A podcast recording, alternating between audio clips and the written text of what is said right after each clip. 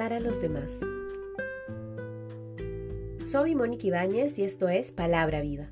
En el nombre del Padre, del Hijo, del Espíritu Santo. Amén. Del Evangelio según San Lucas, capítulo 6, versículos del 36 al 38. Sed compasivos como vuestro Padre es compasivo. No juzguéis y no seréis juzgados. No condenéis y no seréis condenados.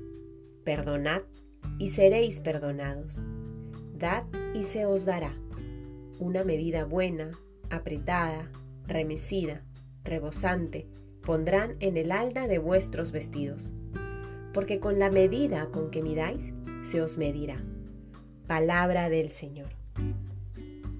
Queridos hermanos, hemos iniciado ya una nueva semana y seguimos avanzando en este tiempo de cuaresma, tiempo de conversión donde el Señor está en el desierto, lo acompañamos en esta experiencia y dejamos que sea Él quien purifique nuestros corazones para ser perfectos como nuestro Padre es perfecto.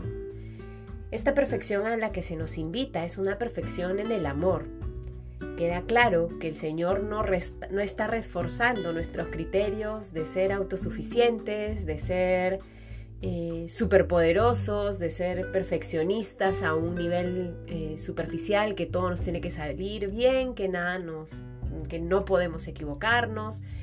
Esa no es la perfección a la que nos invita el Señor. Hace unos días rezábamos em, en el Evangelio también cómo se nos invitaba a amar a nuestros enemigos. Y la conclusión que el Señor le daba a sus discípulos en su momento y a nosotros, sus oyentes, es hay que amar a nuestros enemigos, hay que amar a Dios, hay que amar a nuestros amigos, hay que amar a nuestro prójimo, porque es ese amor perfecto al que estamos llamados, porque estamos invitados a ser perfectos como nuestro Padre, y se refiere a la caridad, a ese amor pleno. Pues el día de hoy se nos da más claves en ese sentido, en cómo es em, nuestra relación con nuestros hermanos, con los demás, con los que conocemos y no conocemos, con nuestros amigos y con nuestros enemigos. El Señor nos da unas pautas clarísimas que no necesitan mucha explicación, sino más bien que las interioricemos, las hagamos nuestras, para que nuestros gestos y nuestras palabras manifiesten que queremos vivir estas pautas que el mismo Cristo nos da. Y Él dice, sean compasivos como vuestro Padre es compasivo. la perfección de Dios radica en su amor y en su compasión.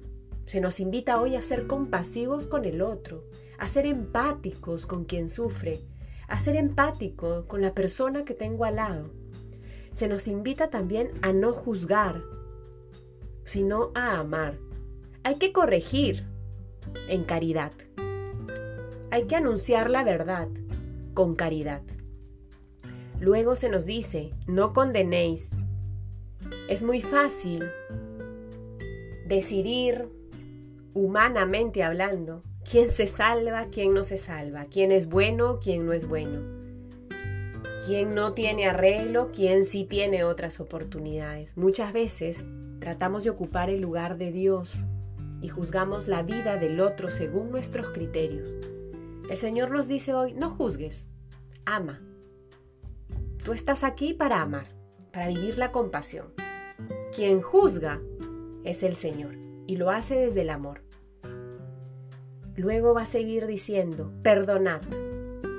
El perdón es una manifestación de ese amor perfecto y se nos invita en este día a ejercitarnos en el perdón por un lado, en aceptar las disculpas de los otros, pero también en tomar conciencia de los daños y los errores que hemos cometido y que de alguna u otra manera han sido sufrimiento para otras personas o están siendo sufrimiento para otras personas en la actualidad. Que podamos pedir perdón, acogiendo la gracia que el Señor nos da para seguir tras sus pasos.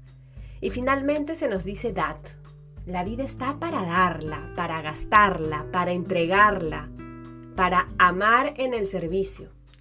La vida no está para buscar las comodidades personales, la vida no está para encerrarme y vivir en una burbuja donde solo yo estoy bien, la vida está para arriesgarla.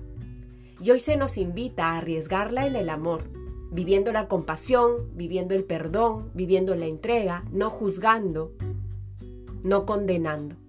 Que el Señor en este día, que seguimos avanzando en este tiempo de cuaresma, nos conceda la gracia de pensar en cosas concretas que podamos hacer para hacer vida su palabra. En el nombre del Padre, del Hijo, del Espíritu Santo. Amén.